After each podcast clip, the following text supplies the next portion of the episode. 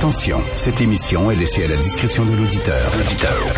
Les propos et les opinions tenues lors des deux prochaines heures peuvent choquer. Peuvent choquer. Oreilles sensibles s'abstenir. Richard Martineau.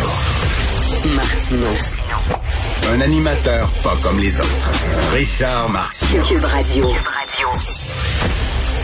Merci d'écouter Cube Radio. Bon jeudi tout le monde. Hey, euh, j'ai une idée comme ça. Est-ce qu'on peut faire passer des tests anti-drogue à tous les chauffeurs de déneigeuses à Montréal? Avant qu'ils embarquent dans leur engin? On peut-tu? Ils sont, ils sont hyper dangereux. Je sais pas s'ils sont ces speed ou quoi, là. Vous savez qu'il y a une autre femme qui s'est fait frapper par euh, une déneigeuse hier. Vous savez que le père de Grégory Charles est mort comme ça. Il s'est fait frapper par une déneigeuse puis il est décédé comme ça. Ça arrive régulièrement tous les hivers. Avant hier, j'étais avec mon fils sur le trottoir, on marchait, t'as qu'on entend, là, on se retourne sur la déneigeuse qui fonçait sur nous autres à toute vitesse, on a dû se tasser. Christy, ok, je sais là, que ont un deadline et ils doivent déneiger au plus sacrant puis tout ça, mais calmez-vous, Christy. Calmez-vous. Vous êtes ces trottoirs. Il y a des gens, ces trottoirs. Il y a des enfants, il y a des personnes âgées, il y a des gens, ces trottoirs. Faites attention à ce prix. On dirait, qu'ils sont ces speed.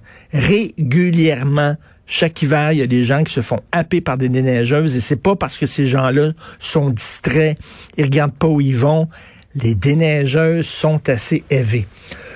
Une, lettre au lecteur dans le Devoir aujourd'hui, dans la section Libre Opinion, un manque de diversité flagrant dans une publicité gouvernementale. Alors, c'est signé euh, Rayan Zahal, chargé de projet à la Maison d'Haïti. Alors, il y a eu une pub, euh, ça a l'air une pub de François Legault du gouvernement, une publicité qui était réalisée en partenariat avec les Canadiens de Montréal. J'ai pas vu cette pub-là. Et on dit, on est tous dans la même équipe contre la COVID-19. Et là, t'entends les Fortins, les Tremblay, les Joseph, les Sioui, les Lévesque, les Bergerons, on est tous dans le même. Et là, la, dame qui a écrit ça a dit, c'est écœurant, ça manque de diversité. Attends une minute. Sioui, c'est autochtone, ça. Joseph, quelqu'un qui a un nom de famille, Joseph, c'est haïtien. Là, elle dit oui, mais il n'y a rien qu'un nom à consonance noire. Un nom de famille à consonance noire, que ça veut dire, ça, exactement? Je sais pas. Brathwaite, est-ce que c'est un nom à consonance noire, ou blanche, ou rouge, ou jaune, ou mauve, picoté rose, je ne sais pas. Mais bref, elle dit, il n'y a rien qu'un nom à consonance noire. Joseph, c'est le token noir, le noir de service. OK. OK, donc il se passait d'avoir un nom haïtien dans une liste de noms, faut en mettre deux. OK. Puis, euh, c'est vrai qu'il n'y a pas de nom euh, vietnamien, il n'y a pas Nguyen. On aurait dû mettre Nguyen. Tu sais, on peut disparaître aussi. On peut enlever toutes les tremblés, puis toutes les vaillancourt, puis toutes les bouchers, puis toutes les carreaux. Il y a un Murphy dans la liste de noms, les anglophones. Non, c'est pas assez. Peut-être qu'ils vont dire il a pas assez d'handicapés. Y a-tu des noms à consonance handicapés? Sans jambes? Monsieur Raymond sans jambes, peut-être? Ou Madame euh, Thérèse tétraplégique? Il n'y a pas assez de diversité. Puis là, c'est écrit en gros, un manque de diversité flagrant dans une publicité gouvernementale. Tu, tu sens que ça crie, là, le titre. Je m'excuse, il y a un autochtone, il y a un anglophone, il y a, il y a un haïtien là-dedans. C'est pas assez. Boy, en parlant d'antiracisme complètement débile, si vous voulez vous pisser dessus, mais là, c'est un texte à lire avec une couche. OK, vous devez porter qu'une couche parce que je vous dis, vous allez faire pipi dans votre culotte. Je l'ai envoyé ce matin à Mathieu Bock-Côté en me réveillant. Je dis, Mathieu, lis ça, surréaliste. Il va nous en parler tantôt un peu plus tard dans sa chronique.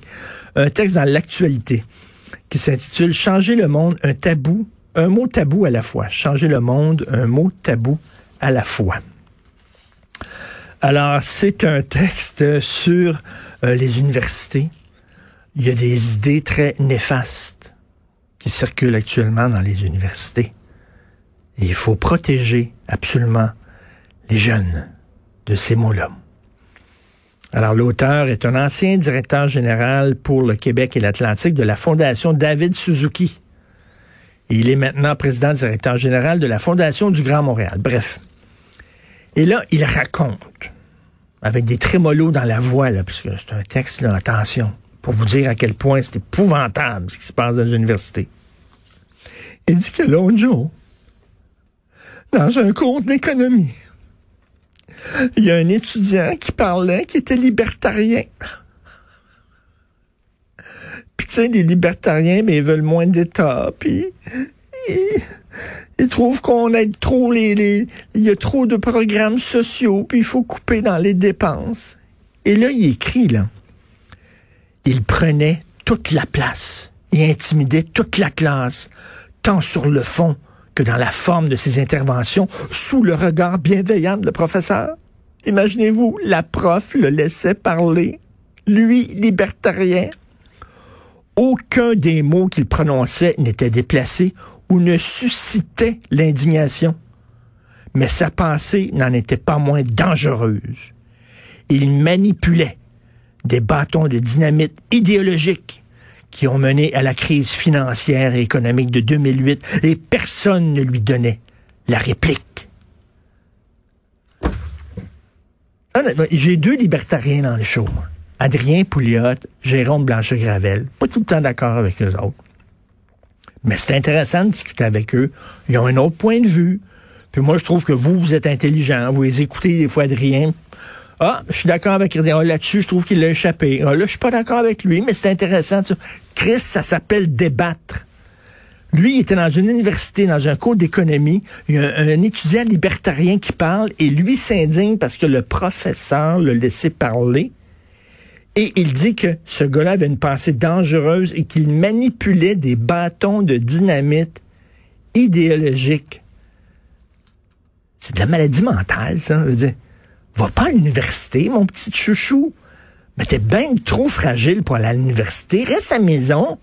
Reste à la maison, puis regarde passe-partout en pyjama à pâte en mangeant tes céréales. Va pas, mon Dieu, sors pas de la maison. D'un coup, tu rencontres quelqu'un qui pense pas comme toi, qui manipule des bâtons de dynamite idéologique. Tabouin, c'est quoi cette génération-là de sans peau? Ils viennent au monde, ils ont pas de peau. Ils ont pas de peau, ils sont fragiles, fragiles. Tu vois toutes les veines, fragiles. Faut pas que tu cries trop fort parce que La professeure, elle l'a laissé parler. Tabarnane! À l'université, là, ça n'a pas 14 ans, ça, là, là. Ça a comme 21, 22 ans. C'est en train de brailler parce que quelqu'un avait une idée qui était pas, puis il était pas d'accord avec lui. Calvaire, ce gars-là, s'il m'écoute, là, il doit, il doit vomir. Ça doit être comme l'exorcisme. Sa tête doit spinner, Christy, il m'écoute, là. Il doit l'éviter, puis toucher le plafond avec son corps. C'est quoi ces gens-là? Je n'en parle plus, c'est de même. Allez, allez lire ça, c'est dans l'actualité. Ils ont dit, c'est bon ça. On va, on va publier ça. L'actualité, on dit, c'est un excellent texte. C'est vrai, comment ça se fait qu'ils ont laissé parler un étudiant libertarien à l'université? Hein? Alors, ils ont, ils ont publié ça. Changer le monde, un mot tabou à la fois. Vraiment, mais allez à la pharmacie avant de le lire parce que vous allez acheter, acheter une couche pour adultes. Je vous le dis, vous allez vous pisser dessus. Écoutez, Martineau.